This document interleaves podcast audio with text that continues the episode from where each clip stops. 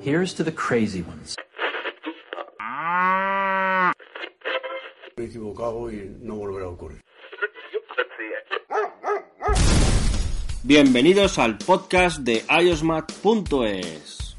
El CEO y los editores del mejor blog de internet te contamos las últimas novedades. No te lo puedes perder. ¡Arrancamos! En el podcast 51 iOS Mac hablamos de los últimos rumores del iPad. ¿Mejorará o no Apple la siguiente versión del iPad?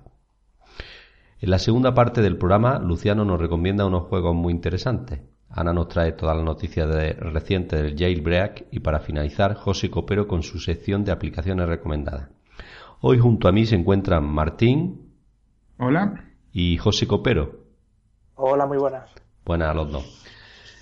Los últimos rumores aparecidos informan que los nuevos iPads de Apple eh, llegarán en 2017 podrían tener un diseño sorprendente, haciendo evolucionar al dispositivo un poco más. Todos los rumores y las especulaciones parecen coincidir en que Apple presentará tres nuevos modelos para el 2017, uno de 12,9 pulgadas, otro de 10,5 pulgadas y uno de 9,7 pulgadas. Esto, como digo, son rumores, no hay nada confirmado y es lo que vamos a intentar debatir a ver lo que nos parece estos rumores. Según esto, el futuro del iPad Air y del iPad Mini no está muy confirmado, ¿no, Martín? Sí, bueno, del iPad Air yo creo que ya, ya llegó al fin de su ciclo y bueno, quedará el iPad Air 2 como este, eh, entry level de, de la gama. Y el iPad Mini yo creo que van a seguir haciéndolo, porque al fin y al cabo es una medida distinta de, o sea, unas pulgadas distintas, 7,9 pulgadas, y no está de más este, nunca un dispositivo un poquito más chico. Sí, yo coincido, creo que el Mini se seguirá fabricando y se seguirá, bueno, tendrán que sacar una versión renovada este año de alguna forma y mantendría ese precio aproximadamente el actual, ¿no? Se quedaría como la versión barata para aquellos que quieran una tableta de solo ocio y solo entretenimiento, sin accesorios. Digo, y ya que estamos también, hablo de, la, de, la, gama R, yo creo que el Air va a desaparecer, eh, para bien o para mal. Es, eh, tener un iPad de más de 8 pulgadas eh, barato ya va a ser imposible en Apple, salvo que decían bajar el precio, que lo dudo mucho. O sea, será simplemente Mini y Pro, aunque podrían cambiar el nombre al Pro.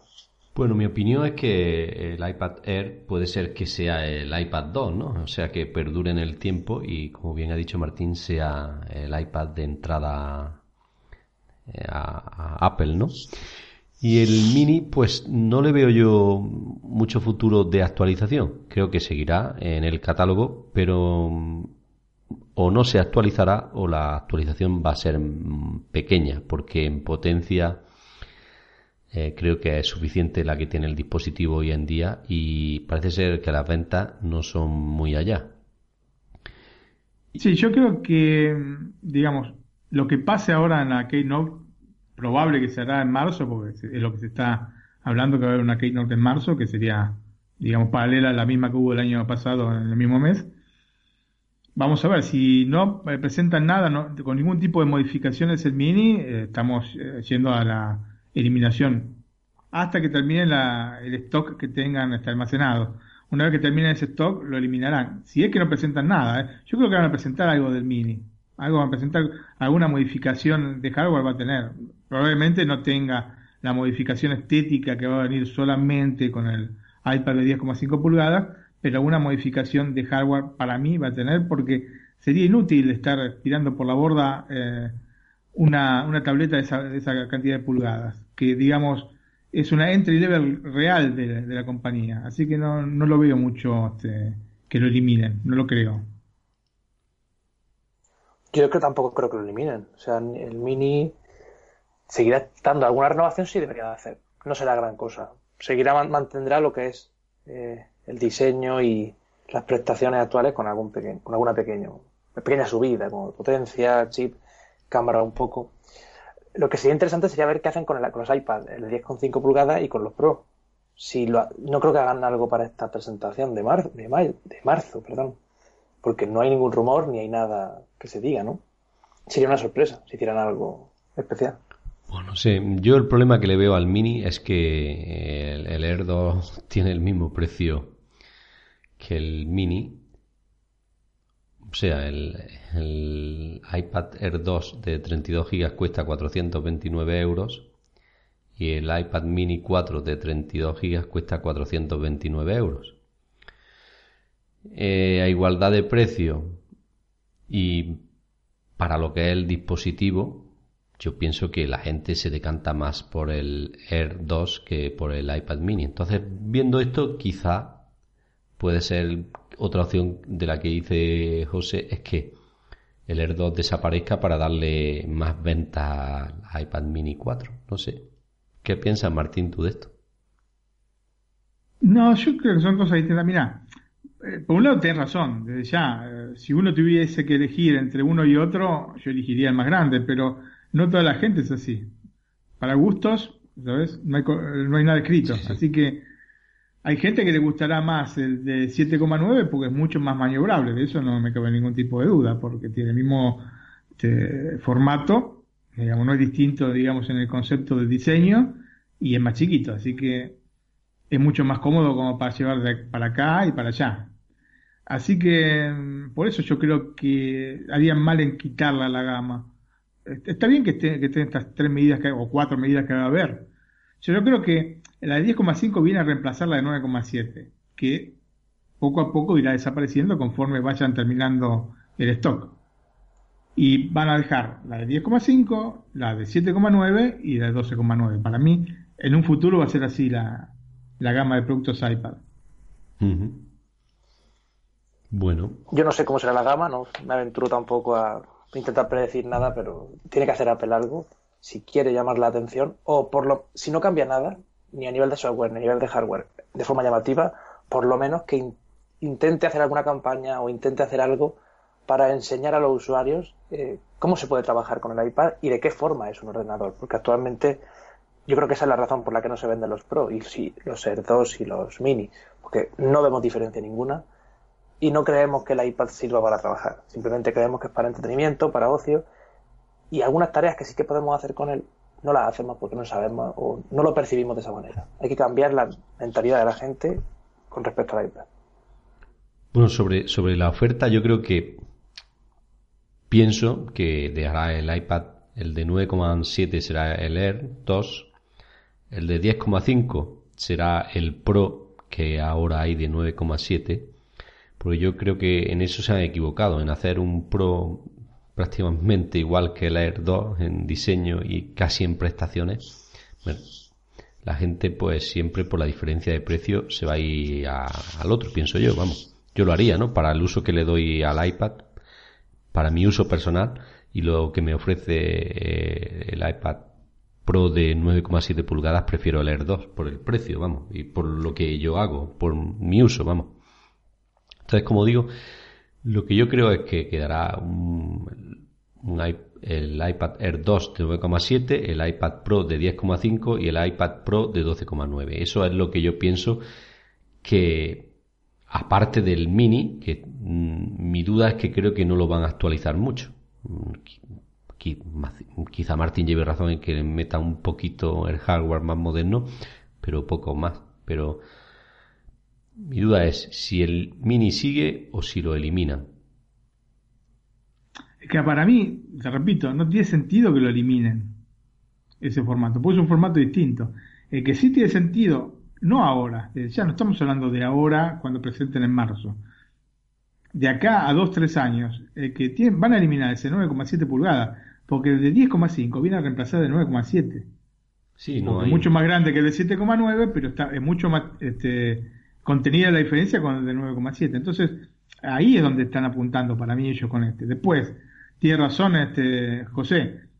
¿Qué es lo que van a hacer? ¿Qué es lo, qué es lo que pretenden hacer? Si quieren revolucionar el, mercado, es imposible. Las tabletas son lo que son. No nos vamos a encontrar con que hagan una cosa distinta a lo que es. Ellos no van a sacar un sistema operativo, como ya dijimos en otras ocasiones, no van a sacar un sistema operativo que vaya a competir con el Mac OS y las Macintosh. Entonces, lo que tienen que hacer es eh, cambiar un poco el diseño y dar un poco por ese lado. Pero el, El tema de las tabletas, como ya dijimos en otra ocasión, tienen una, una renovación que es distinta a la de los otros dispositivos. Es mucho mayor, es más cercana a la de los este, eh, ordenadores de, este, portátiles. Entonces, no sé exactamente qué es lo que pueden hacer. Una campaña publicitaria me, me parece muy, muy poco. Lo que tienen que cambiar es un poco eh, el diseño y tratar de venderlo de otra manera. Eh, el tema del Apple Pencil, por ejemplo, que es, digamos, el punto que diferencia mayormente el iPad Pro de 9,7 del iPad Air 2, no es una cosa demasiado importante para la gente, porque ya ven, ya existen lápices que hacen lo mismo que el Apple Pencil. Justamente la diferencia te la marca el, este, los niveles de expresión y cosas por el estilo, que la va a notar mucho más quien dibuja con el aparato. Y quien dibuja con el aparato, un aparato de 9,7 pulgadas, le sirve mucho menos que uno de 12,9. Entonces, por ahí pasa la cosa. Enfocar un poco mal el tema.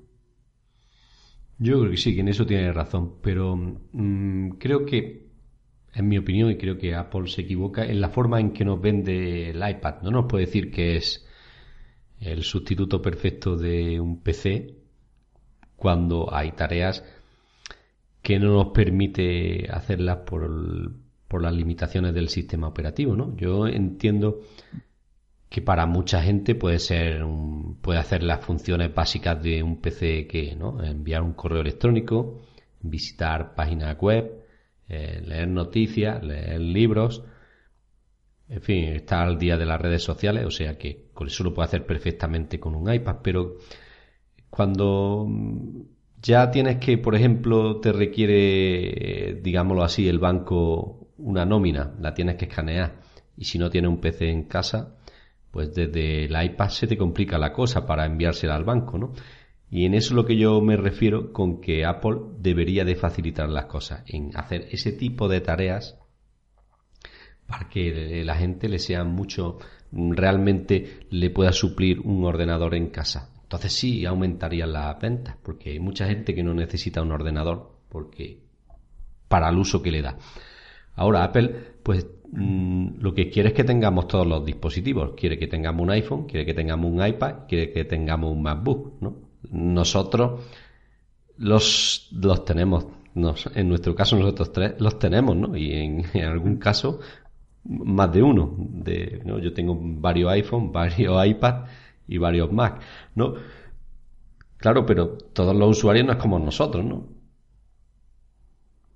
Sí, desde ya. Nosotros somos el caso particular de gente que está, eh, digamos, muy apasionada con la empresa y bueno, aparte, eh, en mi caso, este, trabajo también con este, los ordenadores.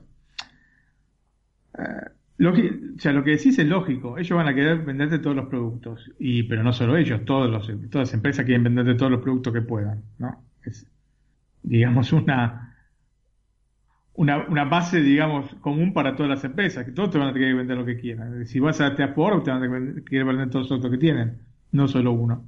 Después está en vos si podés comprarlos o no. Y es lo mismo que hace Apple, lo que para eso son cosas más al alcance de la mano que autos.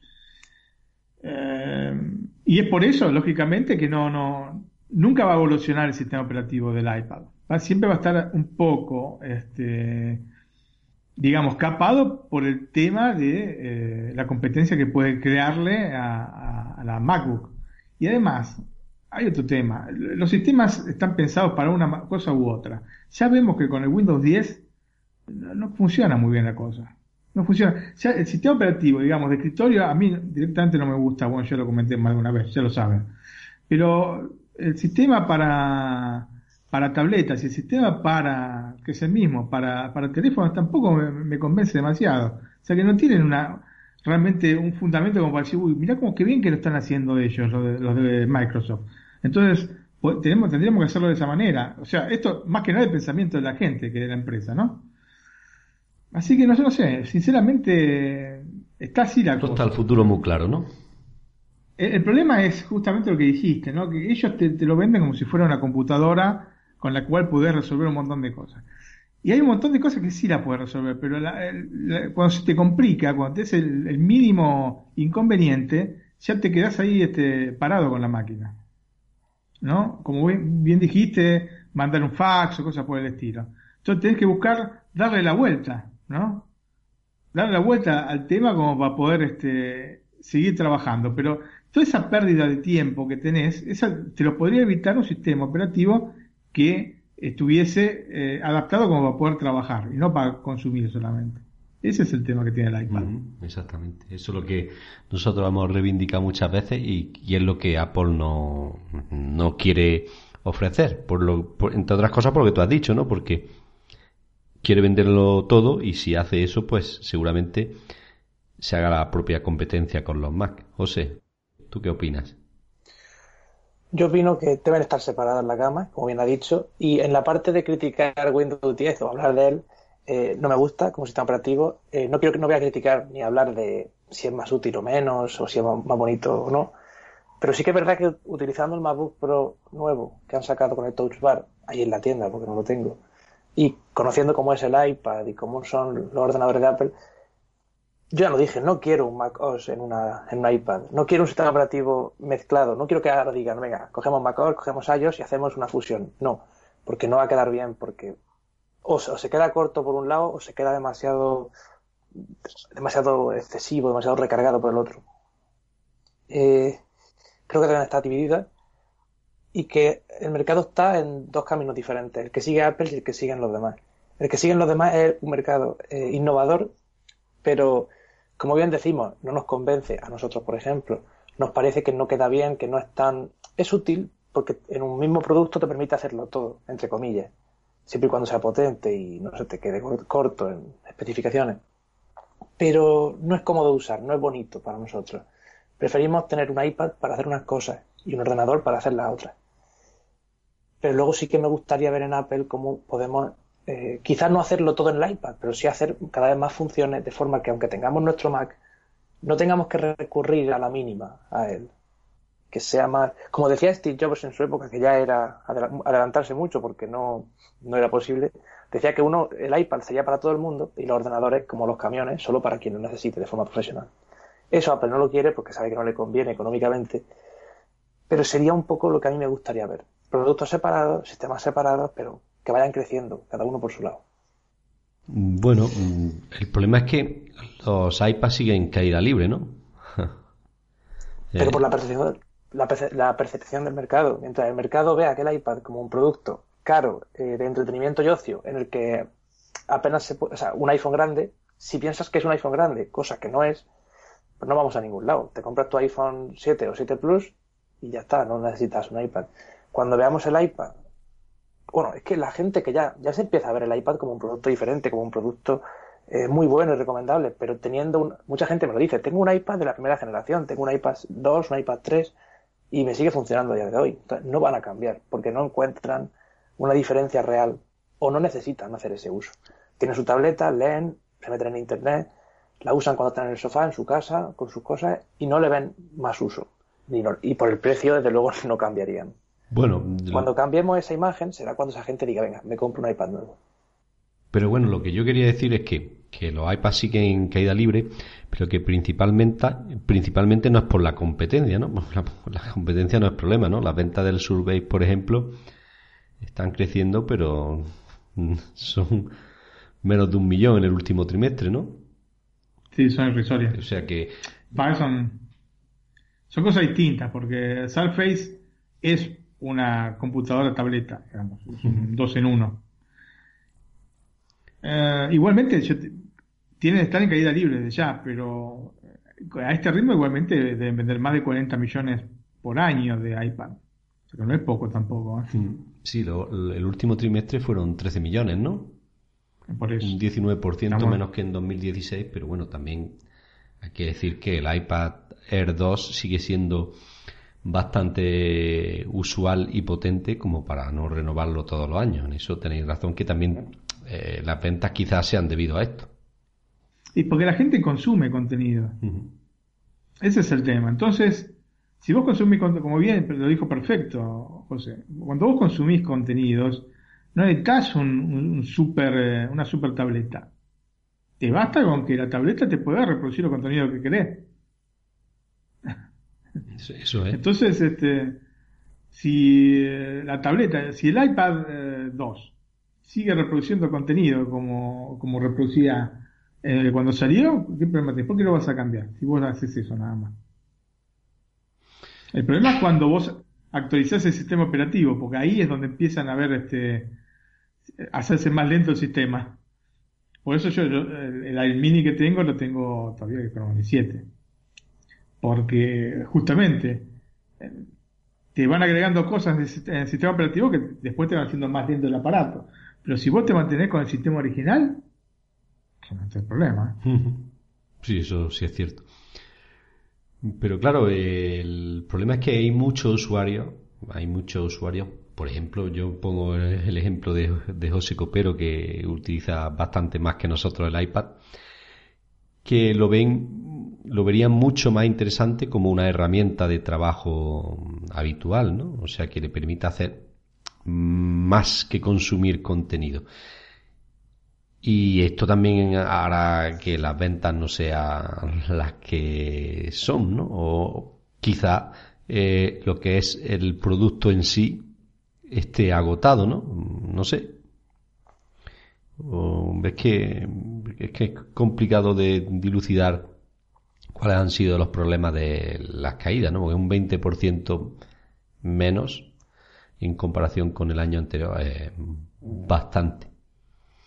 Mira, déjame decir, por un ejemplo. Yo, por ejemplo, en mi día a día eh, voy al Mercadona, una empresa de supermercado, y veo allí empleados que tienen el iPad y están.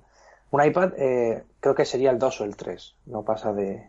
de el, sé que el Air 1 no es y el Air 2 tampoco. Un iPad tipo 2 o 3, y con él eh, vigilan los productos, si alguno está pasando, sobre todo los productos que son que rápidamente se caducan o que te le ponen algún descuento, y con ello lo llevan, llevan un registro en el iPad o sea que se utiliza, pero se utiliza un iPad antiguo, de los primeros, y sigue funcionando bien. Mi madre tiene el iPad 3, mi, tío tiene el, iPad 2 y le sigue funcionando. Va un poco lento para leer y todo eso si lo usan, pero no ven justificable comprar otro para hacer lo que ya están haciendo, simplemente un poco más rápido. Mi prima, eh, que tiene unos 35 años, 36, lo quiere para trabajar y para ocio, pero yo no solamente no sé qué uso quiere darle, porque tampoco sé si ella sabrá sacarle un uso real que justifique el precio. Quiere comprarse uno, no tiene. Y tengo que recomendarle yo. ¿Qué le digo? Que se compre el Pro y se gaste casi 800 euros en un producto que hace lo mismo que el de 400, por si acaso en un futuro cambia la cosa. No sé qué recomendarle. Entonces, si tengo que decirle algo, le digo, cómprate el r 2. Sí, por, lo, por, lo que te ha dicho Martín, ¿no? Que si ella no va, no va a dibujar en la pantalla, que la diferencia que tiene de uno a otro no merece la pena. Realmente dices que no merece la pena comprarte un Pro de 9,7 pulgadas, salvo que vayas a dibujar y no quieras gran, pantalla. Salvo que sea eso, te vas a leer dos y tienes lo mismo, mucho más barato. Entonces la gente no. Eh, las ventas de iPad de este año, sobre todo, son del Air 2 y del Mini, que son los que se están vendiendo, porque los Pro les falta el significado del Pro. ¿Por qué se llaman Pro? Porque Apple ha querido, porque realmente no hacen nada que no haga el otro. Otra pregunta que os quiero hacer es el, tema de leer libros en el iPad. ¿Creéis que una oferta del catálogo de sus libros tipo a Apple Music revitalizaría la venta de este dispositivo? Porque vemos que los productos de Amazon, vamos, yo voy cuando cojo el autobús por aquí, por Granada, hay mucha gente que tiene un Kindle para leer libros y lo usa, por ejemplo, en el autobús, ¿no? ¿Creéis que esto, si Apple hiciera esto mismo con el iPad, ofreciera una tarifa plana, no, supongo que todos los libros, los últimos no iban a estar, ¿no? Pero un precio como por ejemplo tiene Amazon de 9,90 al mes y te permitiera leer el 60 o el 70% de los libros que hay en su catálogo, eh, incitaría a la gente a comprar el iPad frente al Kindle? Yo creo que puede, podría ser, podría funcionar. El tema es que igualmente el, sistema que tiene Amazon es bastante, bastante malo. Yo eh, me hice un pequeño abono, o sea, la prueba del mes, y sinceramente cualquier libro que buscar no está no está directamente. Pero eso es otro tema, es un tema que algún día, si querés, lo vamos a discutir, que es que las editoriales no quieren, no quieren que, se expanda todo este tema de los libros digitales. Y no quieren por varios motivos. El primero, el primero de todos es que teniendo, digamos, ellos el control de lo que... O sea, si vos sos escritor, ¿no es cierto? Tienes que ir a la editorial porque la editorial te hace la publicidad, etcétera, etcétera, etcétera, te imprime y te distribuye los libros. Si vos este, tenés un sistema que funciona tal cual eh, el sistema actual de distribución de libros y tenés este eh, digital, digamos, ¿no es cierto? Que funcione tal cual y podés directamente tratarlo con Apple, que te va a cobrar nada, porque te va a cobrar poquísimo, porque se, se, lleva una sola parte de lo que vos este, saques por las ventas, entonces le arruina directamente todo el, negocio a las, este, a las editoriales. Y eso lo que nunca va, eso no, nunca va a progresar por este tema. El tema es este, eh, básicamente. Por eso hay tan poca cantidad de libros. Es muy difícil, no sé si ustedes se dieron cuenta, cuando buscan un libro, yo busco un libro en Amazon y busco la, la versión digital, no la encuentro. Voy a buscarla en iBooks y no la encuentro. Y hay libros que directamente no están, no están en digital. Y pasó que yo eh, hace un, este, el año pasado que hicimos el podcast sobre el iPad en la educación, y yo te había comentado que ese año habíamos podido conseguir todos los libros de mi hija, ¿no es cierto?, para la escuela. Sí, sí. Bueno, este año tres o cuatro libros directamente no estaban, no los hicieron. O sea, fue un paso para atrás.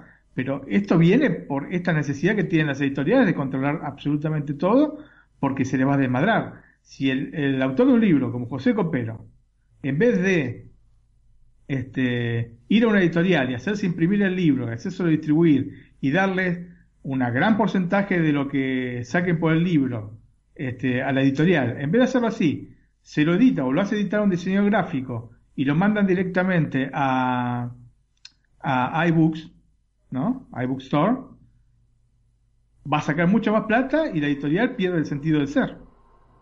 Entonces, claro, de hecho, si yo eso es algo que experimento porque como bien dice, soy escritor, eh, soy autoedición, lo hago yo todo por mi cuenta, con, con diseñadores o con ilustradores, con correctores, pero todos por gente como yo, que no es autónoma o no con ninguna editorial. Y realmente me plan, dice la gente, ¿por qué no te vas a una editorial y le ofreces tus libros? Y yo estoy haciendo un poco, digo, venga, pues si lo hago una editorial, no voy a poder controlar lo que es la portada, lo que es la publicidad, todo eso no lo voy a poder controlar. Me da muchas ventajas, pero eh, mm, realmente creo que mm, sí que me daría a conocer y ahí está lo único que me parece eh, eh, recomendable de hacerlo con editorial es que me da a conocer, que me da publicidad, porque en todo lo demás creo que salgo ganando si lo hago por mi cuenta. Y si me paso a digital, mucho más todavía. Lo que pasa es que te da a conocer, porque el negocio de ellos es ese. Si vos en realidad de, si progresan estas este, plataformas digitales, vos te vas a dar a conocer a través de, de Apple y capaz que pagando una publicidad para estar en la portada del este de una de categoría de libros, etcétera, etcétera. Pero eso no es lo que quiere. Eso sería, de parte de las editoriales, arreglarle todo el negocio a Apple o a Amazon o quien fuese. Por eso nunca va a pasar. Porque ellos no quieren tener sus este, libros en, formato digital. Repito, si yo eh, voy a buscar, yo cuando hice la investigación para el programa de, eh, de Pixar, estuve buscando como un desesperado libro muy desesperado. Muy pocos libros, y en castellano mucho menos. He conseguido en italiano y en inglés. Porque lo que es en castellano hay pocos, pocos libros sobre el tema. Entonces, ¿qué es lo que pasa? Si vos vas a, comprar el libro impreso, sí te lo encontrás. Pero el libro digital no está. Entonces, si Apple hiciera una cosa de este tipo, seguramente incrementaría las ventas, pero tiene que hacer una plataforma acorde con lo que quiere vender. ¿No es cierto? Porque si va a tener una plataforma como la que hoy tiene Amazon, que te cobra 10 euros por esa basofia que tiene de catálogo, entonces mejor que no. Bueno, yo, yo lo, la tengo y sí que es cierto que mmm, bestseller hay muy poquito, libros hay últimos, pero bueno, hay algunos libros que son interesantes. Bueno, yo lo, lo, me planteé pagarlo tres o cuatro meses a ver el uso que le daba hice una inversión de 30 euros aproximadamente, que es lo que cuesta los tres meses, y luego iba a evaluar a ver si le sacaba el rendimiento o me merecía más eh, interesante gastarme 30 euros en el libro al año, ¿no? Por, por decirlo así. Mira, yo te digo una cosa, por ejemplo, Vas a buscar libros de Borges, no hay. Vas a buscar libros de Cortázar, no hay. Vas a buscar libros técnicos, no hay. Vas a buscar libros de bestsellers, no hay. O sea, los libros que hay son libros que son igualmente gratuitos en cualquier lugar, porque hay una cantidad de libros que ya no tienen derecho de autor, que están caducados y que los puedes conseguir de, otras maneras, eh, de manera legal. ¿eh? Y de ese tipo de libros hay, o, libros capaz de autores eh, no conocidos, o esto no, quiere decir que sean inválidos, pero cuando vos vas a buscar, si vos te haces un abono de 10 euros, como haces el abono para Netflix, como haces el abono para HBO, como haces el abono para Amazon Prime, eh, video o Amazon Prime en general, te tienen que brindar algo que realmente te sirva. Si te van a vender el libro que realmente te quedó remanente porque no lo quiere nadie, entonces a mí no me sirve. A mí me sirve, ok, yo tengo que, eh, quiero leer este libro, ¿no? No sé, la historia de Pixar por X. O la historia de Miyazaki. Estaba buscando la historia del estudio Ghibli este, y había una decena de libros sobre Miyazaki y lo, estaba buscando no conseguí uno solo en digital. Y en la plataforma de, Amazon tampoco estaban, porque no estaban en digital. Y ese es el problema. Y te repito, autores del calibre de Borges, no hay un solo libro. Es cierto, eh, está más enfocado a otro tipo de libros, como bien has dicho, autores que solo publican en digital. Y eso sí que hay muchos. Hombre, el catálogo sí es amplio, pero sí es cierto que son libros menos conocidos que, que los otros. Pero bueno, yo como te dije me planteé y sí que he leído muchos libros, sobre todo relacionados con, con lo que estamos haciendo, con el blog y cosas de estas, ¿no? O sea, de programación, ¿no? De, de WordPress, de SEO, eh, cosas así. De estos sí que hay, de HTML, de HTML, en fin, cosas de estas sí que hay. Incluso... Lo que pasa es que si vos querés ir a gente realmente general, tenés que ir a los libros de literatura, no libros técnicos. Eso es, eso es. Es lo, que me refiero.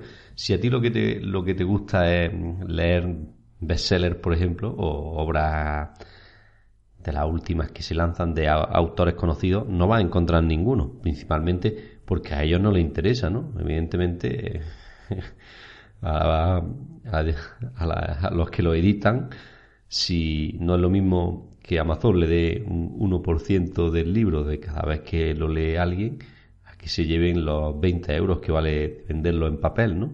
Una pequeña diferencia. Ese es el tema. Aparte, cuando están disponibles, el costo es eh, similar, si no el mismo, que el del libro impreso.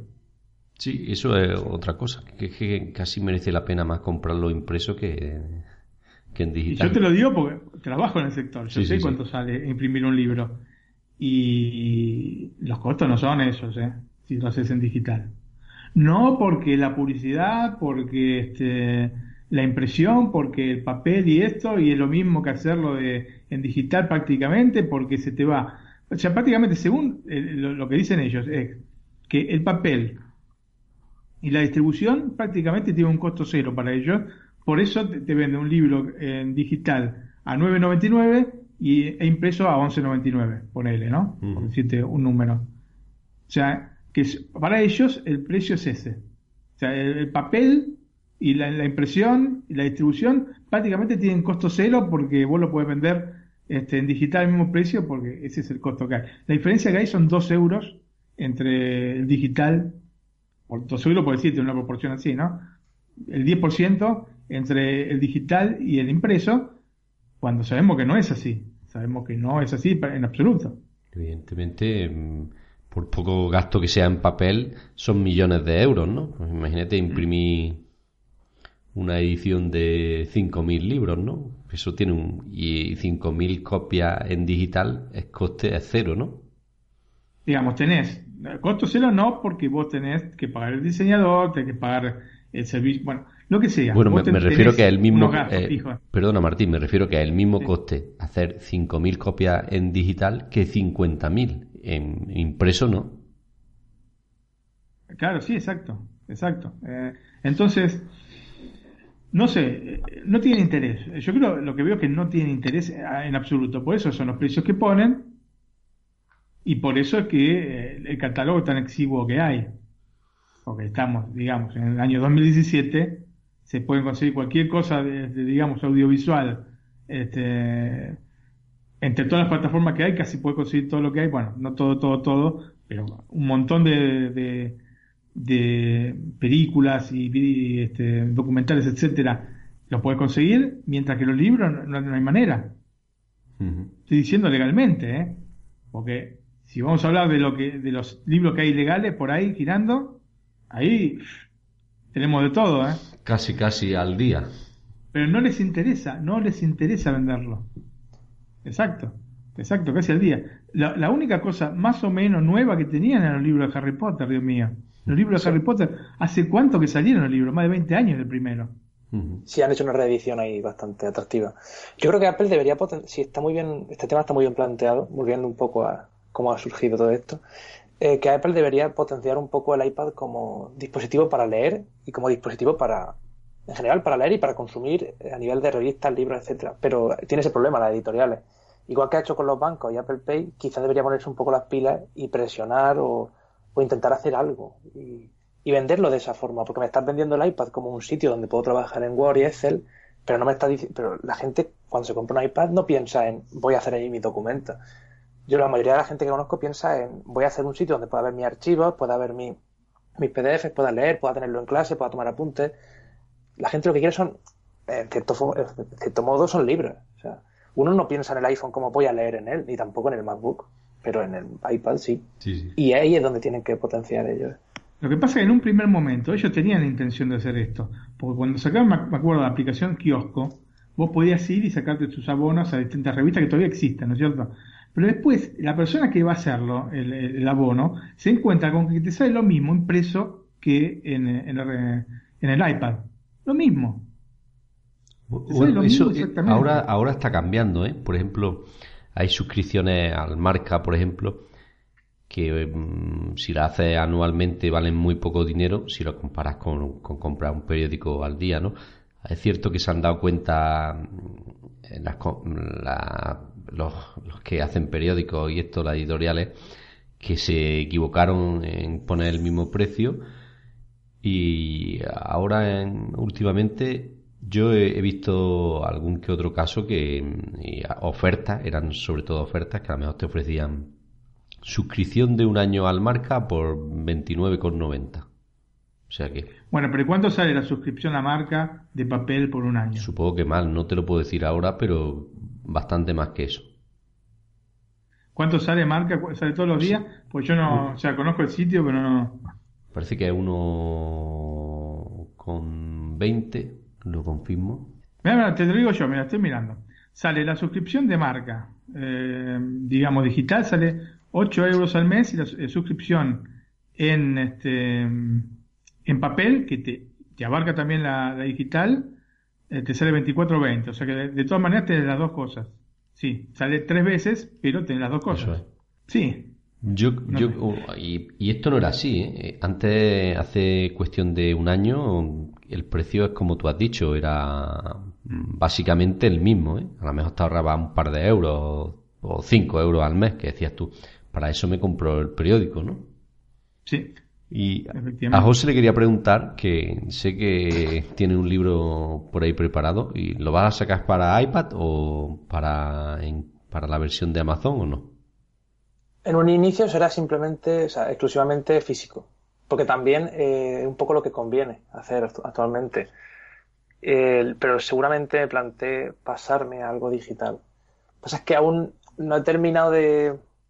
Eh, con ebooks, no lo entiendo todavía del todo y no lo veo para alguien que no es conocido, eh, como en mi caso, me cuesta confiar en ese formato. Yo te recomiendo que te va a interesar que lo lances en la plataforma de Amazon porque te va a rentar mm, y te van, sobre todo te van a dar mucha publicidad, o sea que va a ser más conocido y te puede hacer dar un salto. Yo te recomiendo eso en, un principio porque es muy fácil el, subir un, un libro y el ofrecerlo en Amazon es mucho más fácil que hacerlo para, para Apple. ¿eh? En este sentido, Amazon lo ha hecho y lo puedes tener publicado online en pocos días y para ti va a ser una ventaja. Yo te lo recomiendo, ¿eh? Lo estuve probando, pero no terminaba de convencerme. De todas maneras, eh, como, eh, cuando presente mi novela y tal, nueva, valoraré opciones y miraré a ver. Sí, sí, tarde, o temprano tengo que dar el salto al digital, no puedo quedarme en físico porque si no, eh, me quedo en un, en un público muy. O sea, en un segmento muy cerrado. Que salir al mundo. Muy bien, pues no sé si queréis comentar algo más. Creo que el, del diseño hemos hablado poco y os quería preguntar ya para ir finalizando es, ¿esperáis muchos cambios en el diseño? Yo sinceramente espero una preview del, del iPhone 8, un diseño edge to edge, o sea que abarque toda la pantalla y que sea digamos una un anticipo de lo que va a ser el, iPhone 8. Es digamos el mayor interés que me genera esta posible keynote del mes que viene. Yo aún tengo dudas, ¿eh? no sé si veremos un iPad. El de 10,5 pulgadas me cuesta creer que lo veamos el mes que viene. Pero todo es posible. Si lo vemos, espero que sea diferente, que no sea un iPad como el que conocemos ahora con un nuevo procesador y ya está. De todas maneras, yo preferiría que el iPad Pro nuevo saliera en septiembre. Y digo eso porque creo que tendría más novedades o sería un poco más atractivo si saliera después del iPhone 8. Si sale antes, es eso, es un poco un anticipo de lo que podríamos ver en el iPhone. Entonces no trae procesador, sería un A10X, creo, ¿no? Y sería, pudiendo ser mucho más. Yo creo que si se esperan medio año podrían presentar algo mejor, con mayor de todo. Y vendría alguna actualización del sistema operativo, que es algo que necesita. Si tú me traes un iPad Pro, es que ahora tiene la pantalla más, un poco más grande, llega de borde a borde y es un poco más potente. Vale, pero ¿qué hace ese que no haga el Pro de antes? ¿Y qué hace el Pro de antes que no haga el Air 2? Seguimos en las mismas. Tienes que traerme un sistema operativo o algo. A lo mejor ese iPad Pro exclusivamente lleva una función de software específica que le da sentido, pero lo dudo mucho. Conociendo a Apple, van a hacer lo mismo otra vez y no sé yo si eso va a ser suficiente para levantar la venta. Habían tenido algún problema con la producción del A10X, aparentemente. Sí, eh, decían que se retrasaría, creo. ¿Sí? Pero después este, empezaron a desaparecer las el stock de, de iPad Air 2 y de iPad Pro, uh, creo que de 12,9 sé que estaba desapareciendo, de las tiendas y de los almacenes de Apple y por eso se, se, está especulando con que puede llegar a haber una, una Keynote en marzo. Si va a haber una Keynote en marzo y no presentan un iPad, ¿qué es lo que van a presentar? Me pregunto yo. ¿Un iPhone SE nuevo? No, o sea, no, los iMac que esperamos. Bueno, sí, los iMac, tienes razón, los iMac podría ser. Los iMac podría ser, pero de, los iMac, en realidad no hay ninguna. Yo no he leído, porque de los, de los iPad he leído un montón de, de, rumores y este, indiscreciones, etcétera, pero de los iMac, yo no sé. Es que realmente no nada, rumores, nada, nada, nada, cero, cero, cero, cero. Está bien que generalmente con los iMac la cosa está un poco más, con los iMac, con todas las líneas de Macintosh, está, un poco más, contenida. Sí, pero igualmente cuando fue el tema del último MacBook Pro, se sabía desde meses antes que iba a tener esta barra Touch, ¿no es cierto? La Touch Bar. Sí, sí. Nosotros, yo recuerdo que por lo menos tres meses antes lo habíamos este, hablado en el, en, el, en el podcast. Y esta vez no, nada. Nada, nada, ¿eh? Una de no sé si ustedes, capaz que yo me perdí algo, pero no recuerdo. No, no, del iMac cero. 0.0, sí. Cero. Pero es que tampoco sabemos nada de. O sea, yo es que no normalmente se saben rumores de todo, se sabe cuándo va a ser la Keynote, se comenta, el año pasado lo sabíamos todo, o sea, nos decepcionó porque lo sabíamos todo. Este año no sabemos, yo es que me extraña, que me cuesta creer que vaya a haber una presentación el mes que viene. Oye, me encantaría porque así ya tenemos movimiento, tenemos un evento, tenemos, pero es que me extraña tanto porque no hay nada, no hay ningún rumor, una de dos, o no hay nada realmente y nada no presentan y no hay Keynote, o hacer una Keynote corta de iMac un poco mejor y ya está o realmente nos sorprenden, que es lo que molaría ver y lo que queremos. Pero es, extraño. Yo, yo vi rumores del iPad, hay rumores. Se habló del Apple Pencil 2, se habló del iPad de 10,5 pulgadas, eh, de esta eh, cuestión del edge to edge del, este, de la pantalla, del procesor A10X, que lo iba a producir TSMC, de que hubo problemas con el procesador y que se había supuestamente retrasado la producción, que sí que había un montón de, de, información, ¿no es cierto? Sí, pero que el procesador iba a ser bien... No, no, bueno, se fue dando, se fue dando con el tiempo. Pero del, del iMac no hay nada. Yo te digo, verdad, tienes razón, tendrían que presentar un iMac, pero yo no hay nada. Y del iPad oí. Esto es lo que me hace pensar que van a presentar un iPad. Y aparte, el iPad, eh, el iPad eh, eh, Pro de 9,7 lo presentó en, en la Keynote de marzo del año pasado. Así que no, no veo por qué no podrían cambiarlo con un año de distancia. Siendo que aparte el de 12,9 ya lleva un año y medio en el mercado. Entonces, no lo veo tan, tan, tan este, descabellado que haya una presentación del iPad. Después, ¿qué es lo que van a presentar? Es otro tema, ¿no? Eso ya lo dejamos para otro momento, porque sinceramente, si son estas cosas, bien. Si no van a ser estas cosas que estamos hablando, el iPad de 10,5 pulgadas, el Edge to Edge, etcétera, etcétera, ¿qué es lo que van a presentar? ¿Lo mismo con un procesador nuevo? Está... Pero algo van a presentar seguramente. Sí, yo viendo las ventas que han tenido, no le veo descabellado el iPad de 10,5 pulgadas, porque como bien sabéis es el doble de pantalla que el de que el mini, ¿no? Un mini. Eso es. O sea que Tiene lógica. tiene lógica que sea el Pro pequeño. No hay ninguna filtración ni hay nada. O sea, si lo han estado fabricando, si lo están preparando, ¿dónde está? ¿Dónde está que yo lo vea? Es que no se ha dicho nada. O sea, se- hay muchos rumores de cómo podría ser, de qué podría llegar, pero no son rumores de lo vamos a ver ya, son rumores de lo veremos algún día. Habrá que ver si esta semana pues aparece algo o, no. Bueno, esta- estaremos expectantes en iosmac.es y a nuestros lectores y oyentes, pues hoy tendremos todos los rumores por ahí publicados. Para finalizar, os voy a hacer una pregunta personal a cada uno eh, del uso del iPad.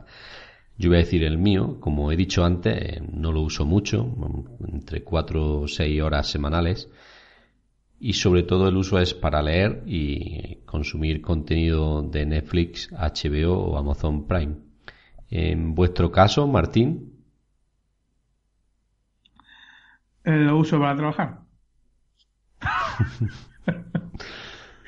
no, bueno, eh, más o menos lo mismo, eh, el mismo tipo de uso, el mismo tipo de uso. Eh, lo uso para leer, lo uso para navegar este, por internet y para y para ver algún contenido en Netflix o algún tipo de plataforma en streaming. Ese es básicamente para oír radio, a veces para los podcasts, puede ser, pero no, no, o sea, siempre consumiendo, siempre consumiendo contenido. José, tú sí le daba otro tipo de uso, ¿verdad? Para todo, o sea, eh, la única razón por la cual eh, esta semana, esta última semana estoy usando el iMac y no el iPad para hacer noticias es porque mm, me ha dado por jugar al League of Legends y entonces pues como tengo que jugar en el Mac, pues digo, ya que juego hago la noticia aquí, ya que estoy. Y hago y trabajo en el iMac, pero lo- uso el iPad para todo. Cada noche, salvo quizá los sábados o, o los viernes, cada noche tengo que cargarlo. Porque en el instituto estoy con él. Estoy leyendo todo el día, estoy pongo la música con él, veo vídeos, entrevistas, eh, contenido así en general audiovisual.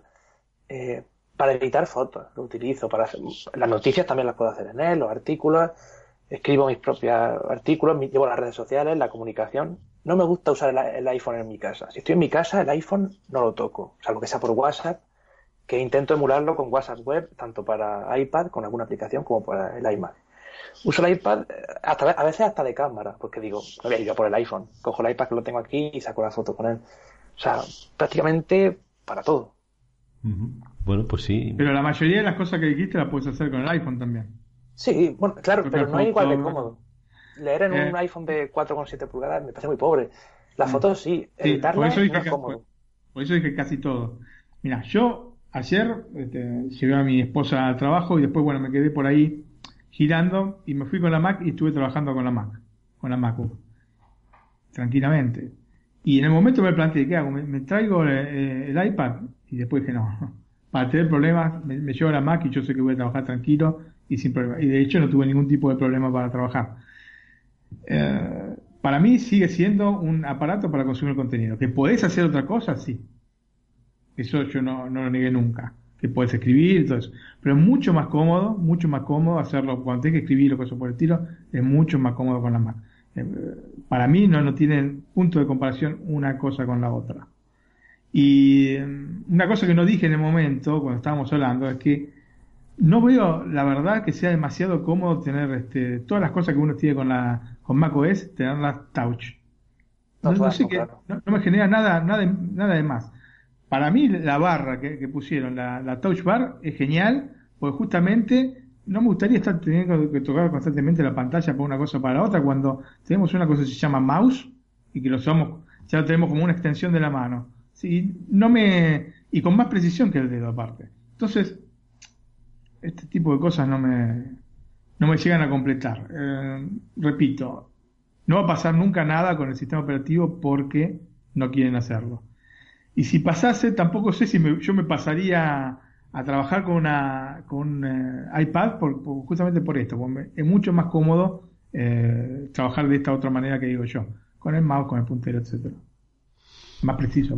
Bueno. En cuanto a lo de que, déjame decir, en cuanto a lo de que el iPhone hace lo mismo que el iPad, es que como es el mismo sistema operativo, Apple no ve lógico meter una función en el iPad y decir, no, esta no se la meto al iPhone. O sea, mientras mm, introduzca lo mismo en uno y el otro, al final también lo meten en el Air 2, lo meten en los iPad anteriores.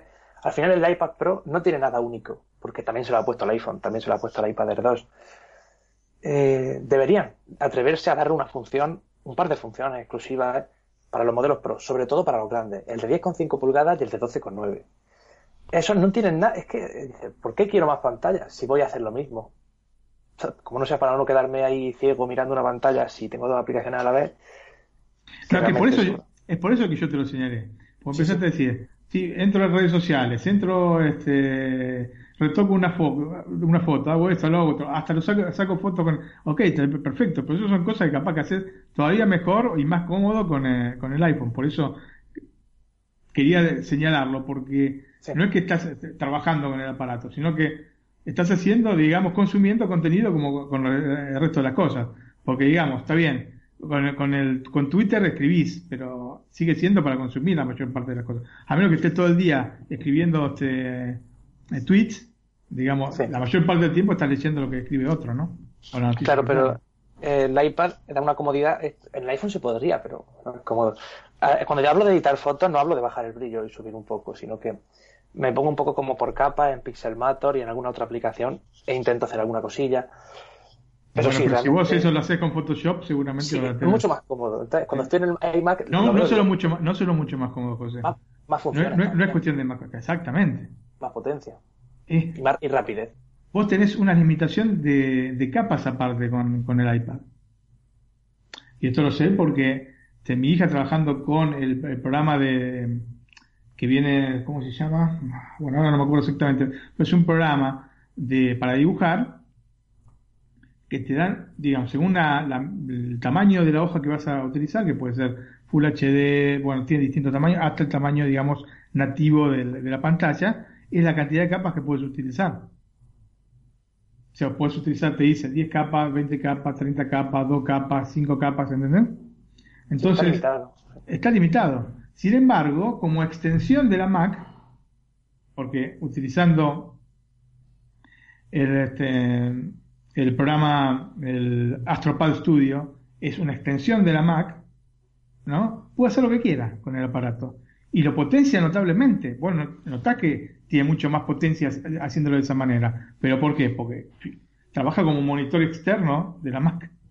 Porque lo que te sirve es la Mac. Eh, eh, la manera de trabajar con, la Mac. Ese es el tema. Ese es el meollo de la, de la situación con el iPad. No se puede trabajar realmente. Es una ilusión pensar que uno está haciendo todo un montón de trabajo, mira cómo hago todo estos trabajos, cuando en realidad son trabajos que, lo puedes hacer hasta con, este, o los podías hacer inclusive con las netbook de hace 8 o 9 años. Sí. En ese sentido, sí. Martín, eh, la aplicación que has nombrado, Astropad, mm. eh, que te permite usar Photoshop en el iPad, ¿no? Sí. Y la, utilizáis vosotros. Sí. esa es una de las aplicaciones que he puesto en la sección de las aplicaciones y me parece que es un sentido que tiene el iPad que deberían potenciar desde los propios de Apple, o sea, desde la propia compañía. Confían demasiadas cosas en los desarrolladores, dicen, ya, ya se encargarán ellos. Pero si es que son, es Apple la que tiene que intentar potenciarlo de esa forma. Luego ya que los desarrolladores mejoren, pero si Apple nos da o no enseña que eso se puede, los usuarios no lo sabemos. Y Aparte, el, problema, el problema es que el Astropad Studio es un programa caro. Porque te sale 8 euros al mes. Y 8 euros al mes lo que pagas el Photoshop eh, para Mac. Sí. ¿Se, se, se- se- se entiende? O sea, está bien que está y me encanta el programa, pero Apple tendría que sacar una aplicación ellos mismos fomentando este tipo de, de conexión entre un aparato y otro. Yo no sé por qué no lo hacen. Estaría bien que lo presentasen con, el, con los próximos iPad o Ah, estaría genial. Pero claro, Que te lo vendan una vez, porque el Astropad, o sea, la, la el primer Astropad salió hace un año y medio, dos años más o menos. Cuando yo le compré el, el iPad Pro a mi hija, enseguida compré el Astropad porque sabía que, existía. Y me salió, no sé, 30 euros me parece. Pero era la licencia, digamos, este, eterna, ¿no? En cambio, el nuevo Astropad, que es mucho mejor que el anterior, el tiempo de reacción este, o sea, los lag, el lag que había, que era ínfimo obviamente, entre el Astropad, usando el Astropad con, eh, con el iPad y la Mac, era ínfimo, pero había un lag, desapareció totalmente. ¿no? Se puede utilizar también con el, digamos, con el cable USB. O sea, lo conectas directamente de la Mac al, al iPad por el, por el USB, ¿no? Lightning, USB y puedes trabajar directamente. Y desapareció totalmente, pero claro, viendo que habían mejorado tanto el programa, los, los tipos dijeron, lo llamamos estudio y en vez de hacer una actualización del que tenemos, sacamos uno nuevo con un abono de 8 euros este, mensuales. Que yo, por lo que hace mi hija, digamos, lo pago con gusto, porque sé que los aprovecha. Pero igualmente es una cosa muy cara y evidentemente está enfocada a- al uso profesional. claro. Bueno, pues creo que hemos dado nuestra visión de lo que es el iPad, de lo que queremos que sea y de lo que quizá no va a ser nunca, ¿no? Y no sé, Yo como siempre digo, a mí me encanta, es un aparato que me encanta. A mí, a mí también lo que pasa es que, como bien, como bien has dicho, para el uso que yo hago en casa, o uso el iMac porque me es más fácil utilizar Photoshop, por ejemplo, en el iMac que en el iPad, o uso las redes sociales que me son más fáciles utilizarlas en el iPhone que en el iPad. Entonces, para mí está limitado a algunas cosas que, en el, que el iPhone, por ejemplo, es peor. Por poner un ejemplo, por, para ver Netflix, es mejor un iPad que un iPhone, ¿no? Y entonces, pues claro, en ese sentido está muy limitado. Pero para otro usuario mm, es un dispositivo totalmente funcional y muy útil. Yo, para mí no es tan útil por eso, pero bueno. Y que coste que en casa hay dos, ¿eh?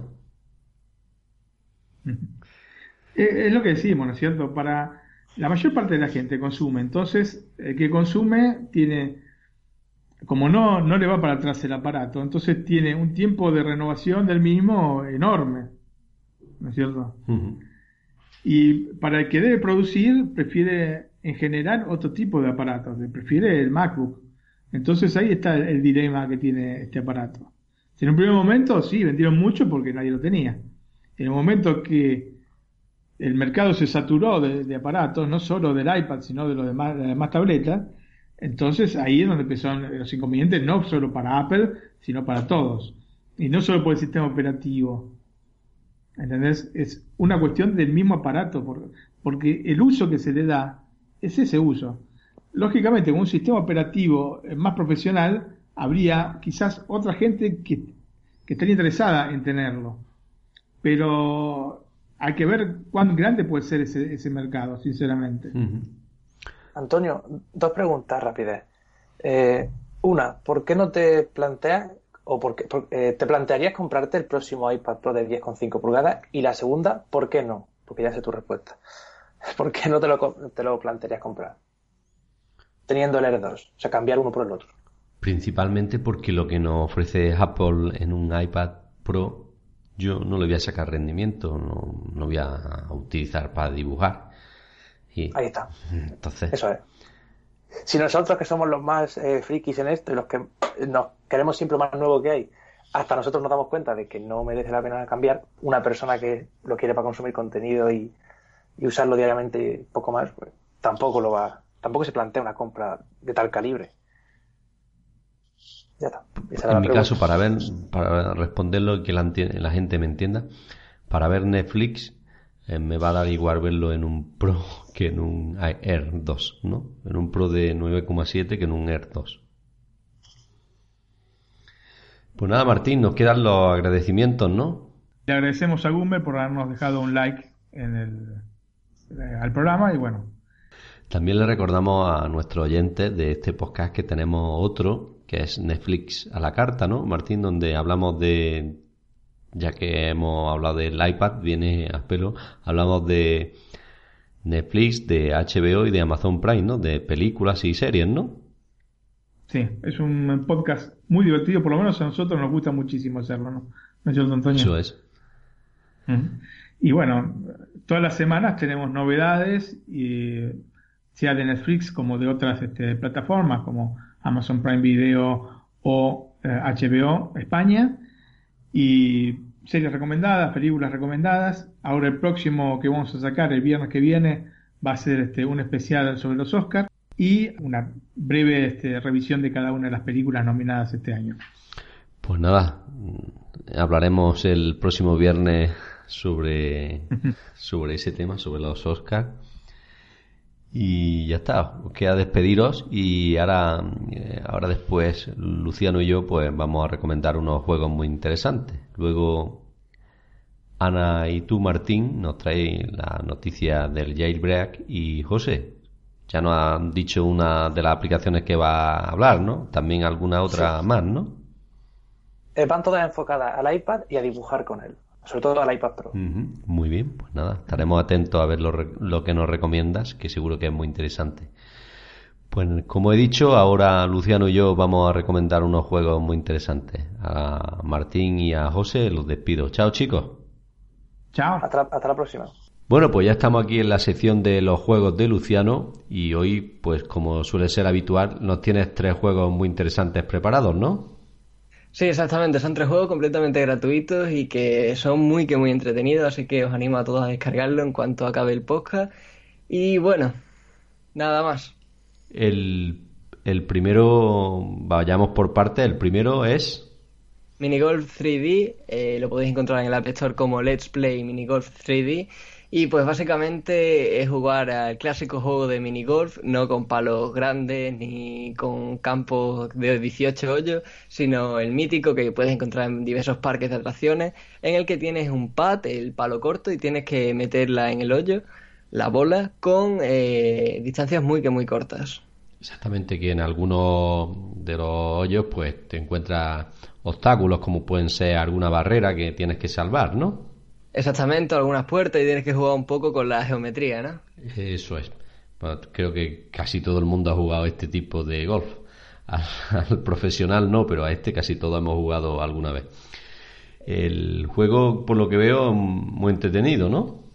Sí, sí, muy entretenido. Yo ya te digo, te lo dije antes de empezar el podcast, lo tengo desde el iPhone 4 y la verdad es que, o sea, el rato siempre me, hace echarlo. Eh, tengo todos los niveles pasados y y yo siempre lo encuentro muy divertido cuando no tengo nada que hacer.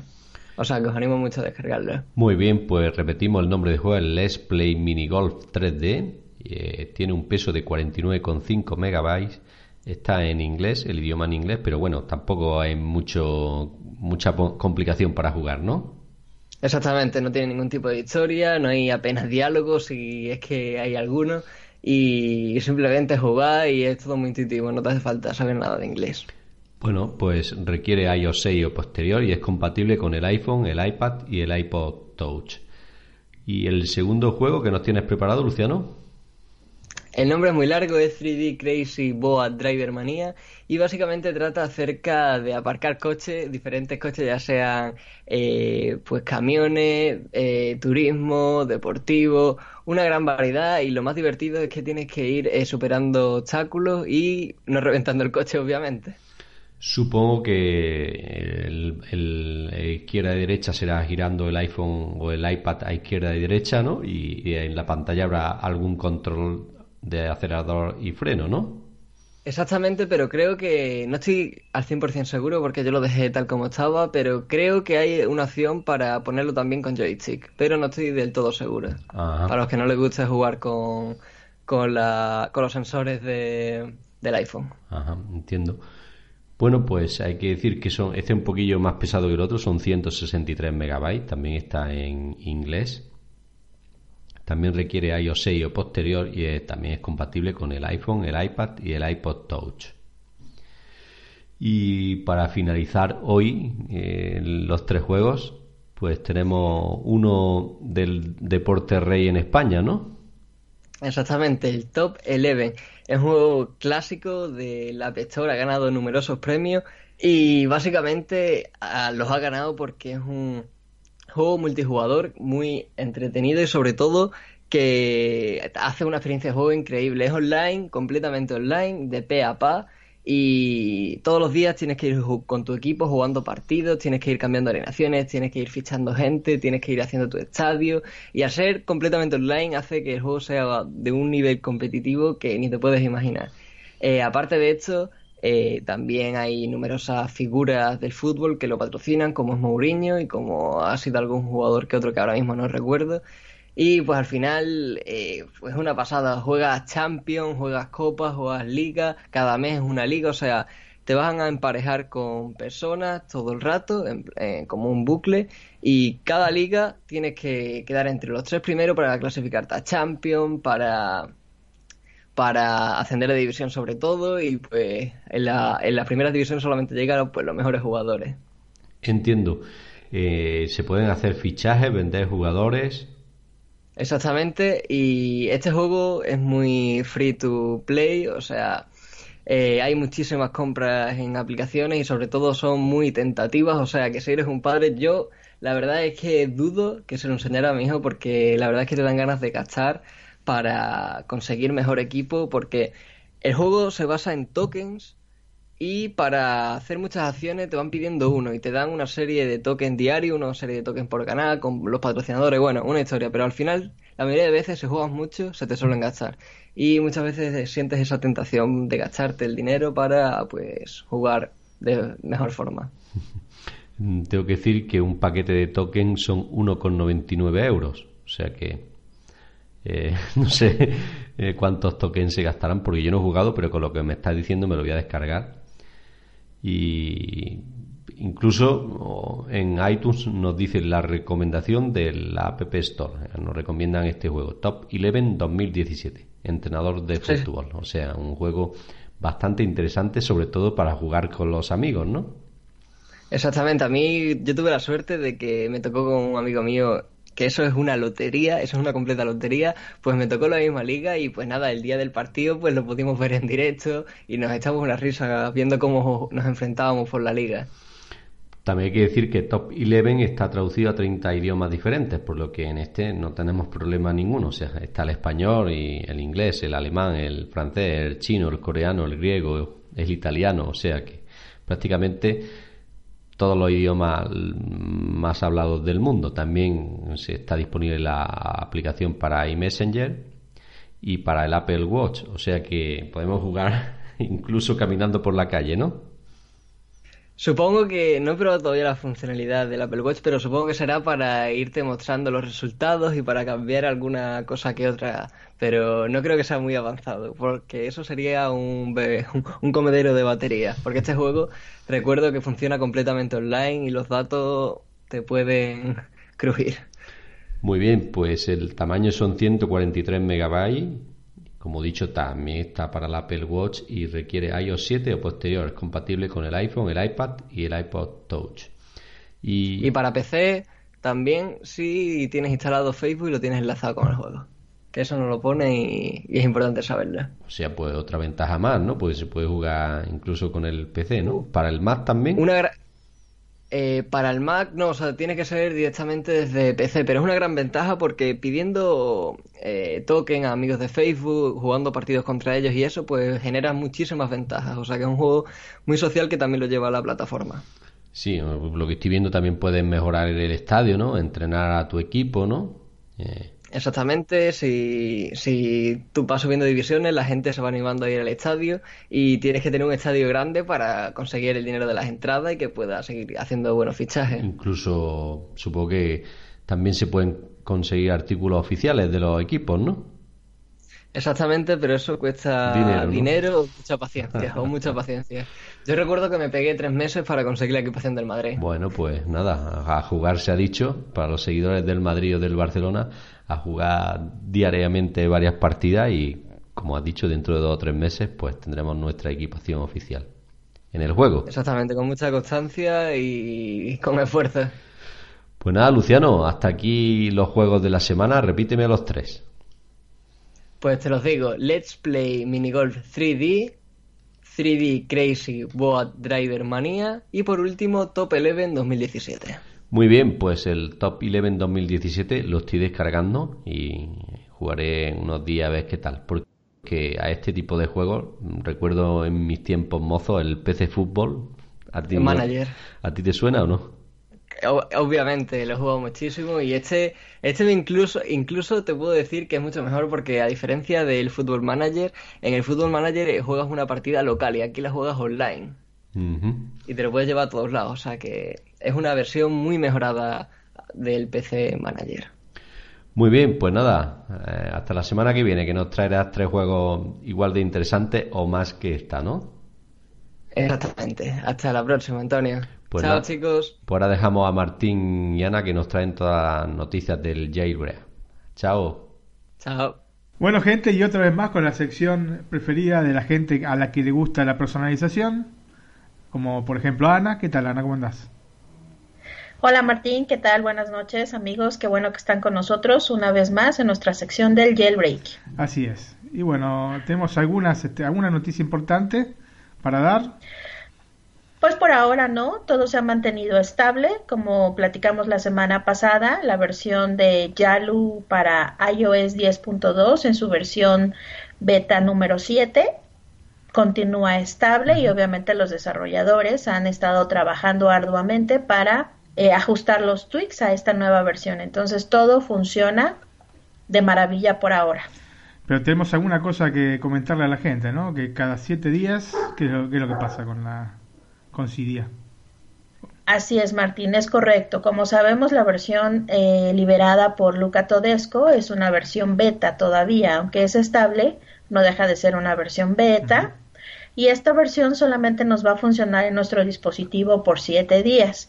Eso significa que después de siete días, cuando nosotros vayamos al iPhone a abrir la aplicación de Cydia, esta no va a abrir, se va a cerrar de forma inesperada. Entonces, la buena noticia es que con esta versión eh, beta, la versión número 7, eh, no tenemos que volver a ejecutar todo el proceso. Anteriormente teníamos que volver a, a instalar la herramienta de Yalu con el Cydia Impactor. Ahora ya no, solamente tenemos que ejecutar esta aplicación que se queda guardada en nuestro iPhone, que se llama Yalu 102. Hay que darle doble clic, se va a abrir la ventana, dar clic al botón Go, esperar, se va a reiniciar el dispositivo y nuevamente vamos a poder continuar eh, con la tienda de Cydia eh, funcionando perfectamente. ¿Y los tweaks que estaban Entonces- instalados pierden o...? Todo permanece. Todo se conserva. No, todo permanece. Todo se conserva. Entonces es muy, es muy sencillo. Solamente cada siete días ejecutar este archivo y vamos a continuar en la tienda con los mismos tweaks y todo va a seguir funcionando como si nada hubiera pasado. Ok. Obviamente esperamos que el desarrollador esté trabajando para que ya quede un jailbreak permanente y no tengamos que estar haciendo esto cada siete días. Ok. Entonces, Ana, hay nuevos tweaks que se actualizan para ser compatibles con iOS 10, ¿no es así? Así es, Martín, y esto es una gran noticia para todos los fanáticos, ya que sabemos que tenemos tweaks muy específicos que nos gustan y que estos no, fu- no funcionaban en la nueva versión. Entonces es una muy buena noticia para todos que poco a poco se vayan integrando más tweaks a la compatibilidad de esta nueva herramienta. Muy bien, entonces comenzamos con el primero. Call Bar se llama. Así es, tiene un costo de 3.99. Sé que el costo es elevado, sin embargo es muy bueno. Básicamente rediseña las notificaciones de las llamadas entrantes. Como sabemos en iOS 10, cuando alguien nos llama y estamos us- usando nuestro iPhone, por ejemplo, viendo el WhatsApp o viendo el Facebook o viendo algún video, Sí. dentro de la pantalla se muestra, eh, más bien del tamaño completo de la pantalla, se muestra la llamada que nos están haciendo por el teléfono Sí. Hasta cierto modo es una pantalla un poco intrusiva porque si estamos viendo un video dejamos de ver el video porque aparece la pantalla grande de, de quien nos está llamando. Sí. Con este tweak, pues obviamente esa pantalla se minimiza, se reduce, se hace más minimalista, más práctica, porque nos deja ver lo que estamos viendo en el iPhone y en la parte de arriba nos aparece la, el icono de la llamada el, el, icono, el dibujito o el icono de la fotografía de quien nos está llamando y varios botones en donde vamos a poder responder o rechazar la llamada sin dejar de ver lo que estábamos este, viendo eh, en el iPhone cuando, antes de que nos estuviera entrando la llamada por teléfono. Sí, estoy viendo un screenshot acá y, la verdad que queda muy bien. Tiene como una persiana, Queda muy ¿no? bien. O sea, puedes bajarlo. Así es.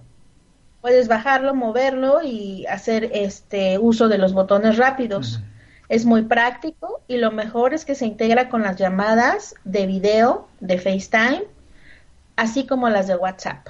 Entonces, es fenomenal porque nos va a reducir la pantalla de la llamada y vamos a poder ver lo que estábamos viendo en nuestro iPhone de manera normal. Ok, muy bien. ¿Y la configuración para este tweak? Es muy fácil, después de que lo instalemos, solamente hay que hacer el resprint como siempre uh -huh. y nos va a agregar un panel de preferencias donde vamos a poder activar o desactivar el tweak bajo demanda y habilitar las llamadas de telefonía, ya sean las de FaceTime, para audio o videollamadas. En este panel de configuración no va a aparecer el WhatsApp, sin embargo lo integra sin ningún problema. Ok, automáticamente entonces automáticamente haces una llamada por WhatsApp y toma el mismo esquema. Entonces la verdad es que es un muy buen tweak. Muy Los fanáticos ya lo con, ya lo conocen, entonces ya nada más hay que eh, probar esta nueva versión para iOS 10. Ok, pasamos entonces al siguiente tweak, Harbor. Estoy segura que este tweak te va a gustar, Martín. Es un tweak viendo, sí, inspirado. Es un tweak que está inspirado en el sistema operativo de Yosemite, uh -huh. que básicamente nos te permite tener el de, en el dock un conjunto de iconos, así como si tuviéramos nuestra Mac en el iPhone. Vamos a poder desplazarnos a través de ellos, vamos a poder ver las animaciones, por ejemplo, si tengo una llamada perdida, el icono del teléfono va a estar subiendo y bajando, notificándome que tengo una llamada ahí perdida, un mensaje, etcétera. La verdad es muy bonito.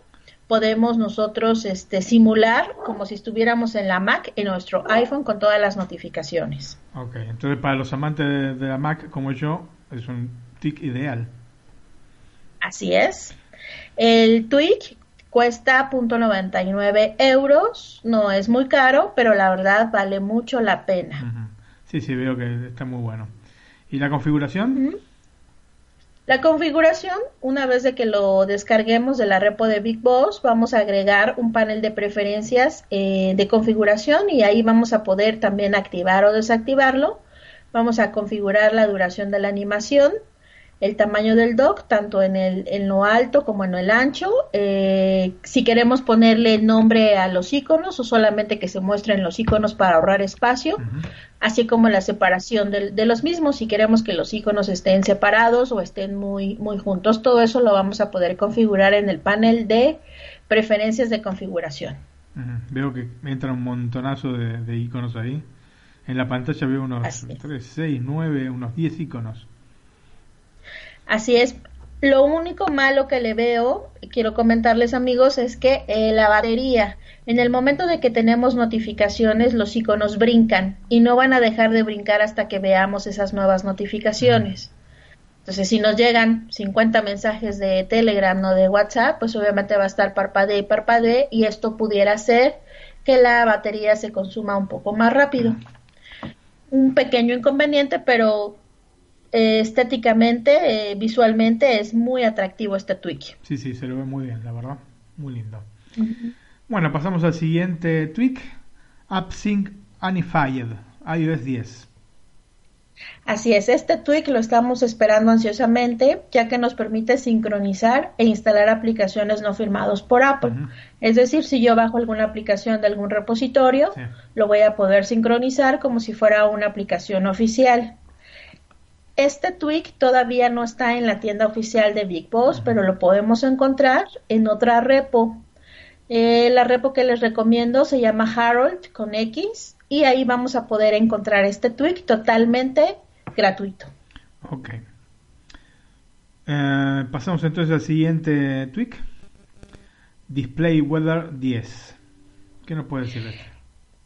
Bueno, para todos los fanáticos de los widgets del clima, este tweak les va a encantar, ya que nos permite mostrar un icono de la temperatura y ubicación actual en el centro de notificaciones de iOS 10. Sabemos que hoy en día lo podemos hacer si nosotros agregamos un widget, pero el tweak eh, nos va a agregar el icono del clima, la temperatura actual, en nuestro centro de notificaciones. La verdad es muy atractivo. Por ahí también, si lo puedes ver en la pantallita que, que tenemos, se ve bastante bien. Sí, sí, lo estoy viendo y que queda muy bien, la verdad. Muy lindo. Seguramente a mi esposa le encantaría porque es una fanática de las aplicaciones del tiempo. ya somos dos, a mí también me encanta, entonces este tweak me, me, ha gustado mucho y se actualiza esta nueva versión de, de, Jailbreak, entonces hay que probarlo y lo mejor es que es totalmente gratuito, Martín, lo podemos descargar de la repo de Big Boss y después de instalar no hay ninguna opción que configurar. En automático se va, se va a colocar en el centro de notificaciones. Ok, perfecto.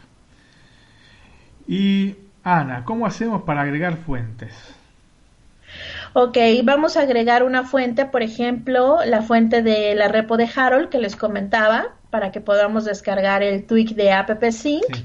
Entonces, lo que tenemos que hacer es abrir nuestro Cydia. Sí. Vamos a abrir nuestra tienda de Cydia para que podamos agregar la fuente.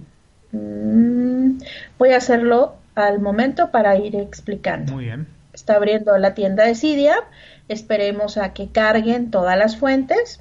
En la parte de abajo hay varios iconos. Vamos a ir al segundo que se llama fuentes. Sí. Nos va a mostrar todas las fuentes que tenemos instaladas. Vamos a dar clic al botón de la parte superior derecha que dice editar. Y posteriormente del lado izquierdo nos muestra un botón que dice añadir. Vamos a dar clic y nos va a mostrar una ventana en donde vamos a poder introducir la repo, más bien la dirección de la repo que queremos agregar.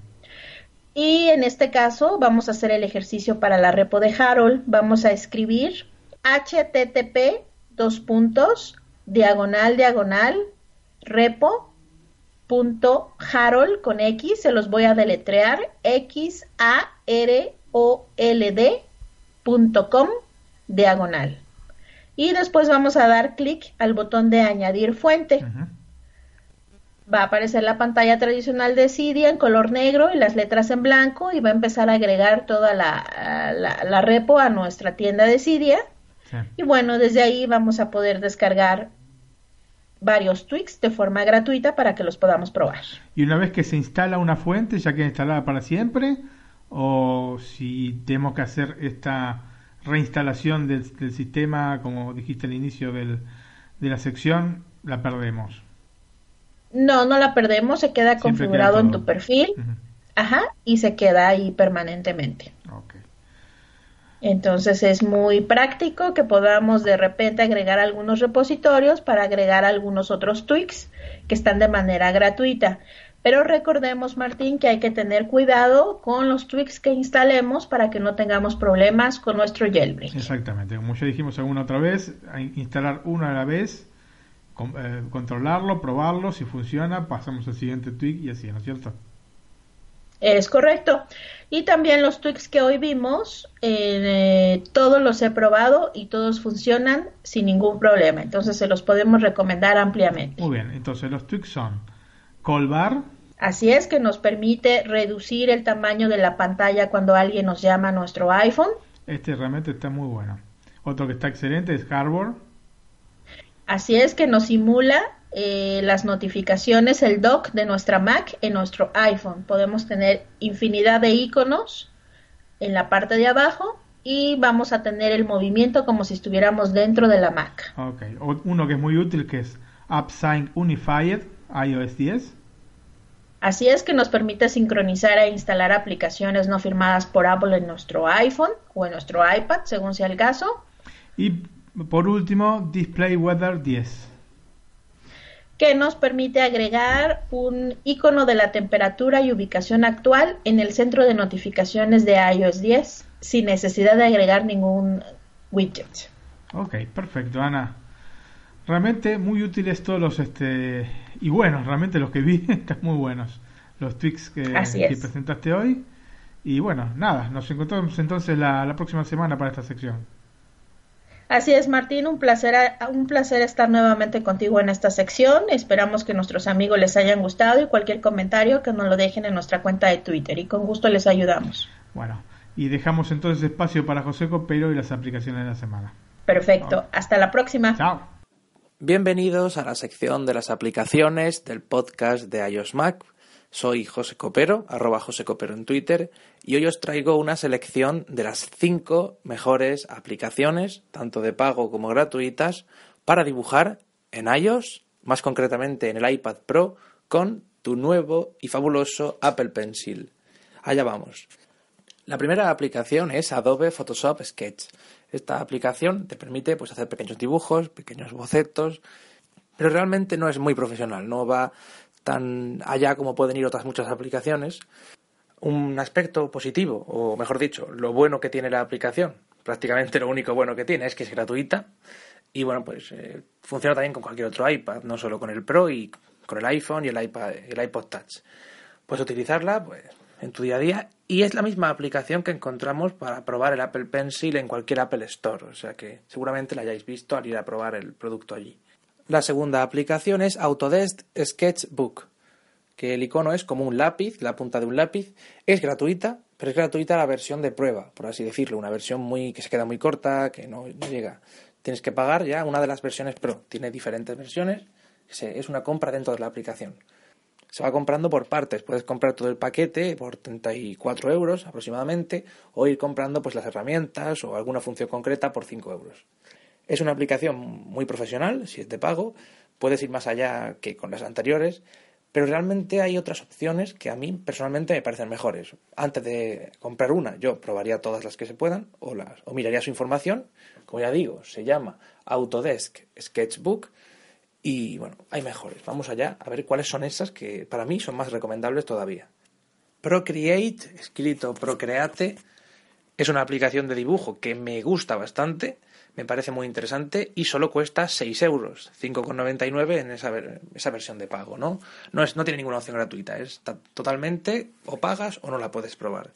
Te permite dibujar con muchos estilos, con muchas herramientas, con muchos pinceles, con muchos colores. Me gusta porque hay algunos que son similares a los del lápiz y te permite dibujar como si fuera un folio y ponerle efectos y de todo, me encanta. Y además luego tiene una función que es bastante atractiva y viene muy bien para las redes sociales, que es cuando luego quieres subir el dibujo porque lo has terminado y lo quieres subir a algún lado, puedes subirlo como un vídeo o como un GIF y ver todo ese proceso de creación del dibujo, como ha sido dibujado, pero a cámara rápida. Eso es muy atractivo y a, mi gusto me parece curioso y solo por eso ya es una de mis aplicaciones favoritas de esta lista. Como he dicho, se llama Procreate, escrito Procreate algo que muchos usuarios critican del iPad Pro, algo que parece que nos falta, que dices, es que se queda corto como producto, es que está muy atrás de ser un ordenador y nos lo venden como un superordenador. Sería poder emular o poder tener Mac OS en el iPad Pro. Hay algunas aplicaciones de pago, sobre todo, porque las gratuitas se quedan muy cortas, que te permiten eh, proyectar ese Mac en tu iPad y utilizarlo de forma táctil. Pero hay una concretamente que está diseñada para diseñadores e ilustradores que te permite utilizar Photoshop u otro programa en el iPad Pro. De forma, o sea, totalmente como sería una tableta Wacom o de otra marca, en la que tú ves la pantalla y en ella dibujas. Y no dibujas en una aplicación y luego sacas el archivo y lo pasas al Mac. Directamente lo estás dibujando en tu MacBook, lo estás dibujando en tu iMac. Esta aplicación se llama Astropad. Astropad, el icono es como de un perro con un... Me gusta bastante, curioso. Como de un perro con un casco de astronauta es de pago, cuesta 20 euros, pero realmente si te vas a dedicar a la ilustración o al diseño y a Photoshop y quieres trabajar en tu iPad Pro, es una aplicación bastante recomendable que yo creo que un ilustrador o un diseñador que esté trabajando con el Photoshop y que quiera utilizar el iPad Pro como tableta de dibujo profesional, que es para lo que sirve y por lo que cuesta tanto dinero, quizá deberíamos plantearnos la compra de esta aplicación, si vamos a hacer este tipo de uso. Si lo único que quieres es dibujar cuatro gráficas, eh, tomar notas y apuntes así rápidos, pues no te hace falta, no necesitas una aplicación profesional. Pero Astropad está diseñado para profesionales, para ilustradores, para dibujantes. A mí me ha gustado, o sea, en cuanto tenga un iPad Pro, yo de cabeza a por esta aplicación. Y por último, la última aplicación no es mejor que ninguna de estas. De hecho, ni siquiera tenéis que ir a la App Store a descargarla, salvo que la hayáis eliminado de vuestro dispositivo. Y es las y son, son las notas del iPad o las notas del iPhone. Ya, no es una aplicación profesional para nada, pero si, como decía antes, si lo único que quieres es hacer apuntes, tomar alguna, gráfica y poco más, puede venir bien. Si lo único que quieres es hacer algún dibujo pequeño, pues en las propias notas del iPhone o del iPad y te ahorras ocupar espacio y te ahorras pagar y te ahorras todo eso, ¿no? Eh, desde que Apple permitió hacer dibujos en las notas, pues ahí está. Si lo que quieres es tomar notas y hacer dibujos, pues ideal. Y ya está, estas son todas las aplicaciones de hoy, eh, las cinco de dibujo, de las que he estado hablando. Vamos a hacer un repaso.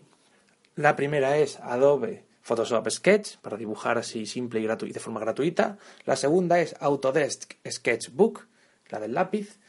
La tercera es Procreate, escrito Procreate. La cuarta, Astropad, esta con la que puedes emular el Photoshop de tu Mac en el iPad Pro. Y bueno, la última, pues son las notas, la aplicación nativa Notas del iPhone o del iPad, que siempre está ahí y nos saca de muchos apuros y nos ayuda en nuestro día a día, porque no es tan profesional como otras, pero está muy bien. Espero que esta recomendación o esta sección haya sido útil para aquellos que dibujen y diseñen, o también para usuarios que quieran meterse en estos mundos o probar un poco, pues ahí está. Yo ya me despido por hoy y nos vemos en la próxima con más aplicaciones y más consejos. Hasta pronto. Here's to the crazy ones.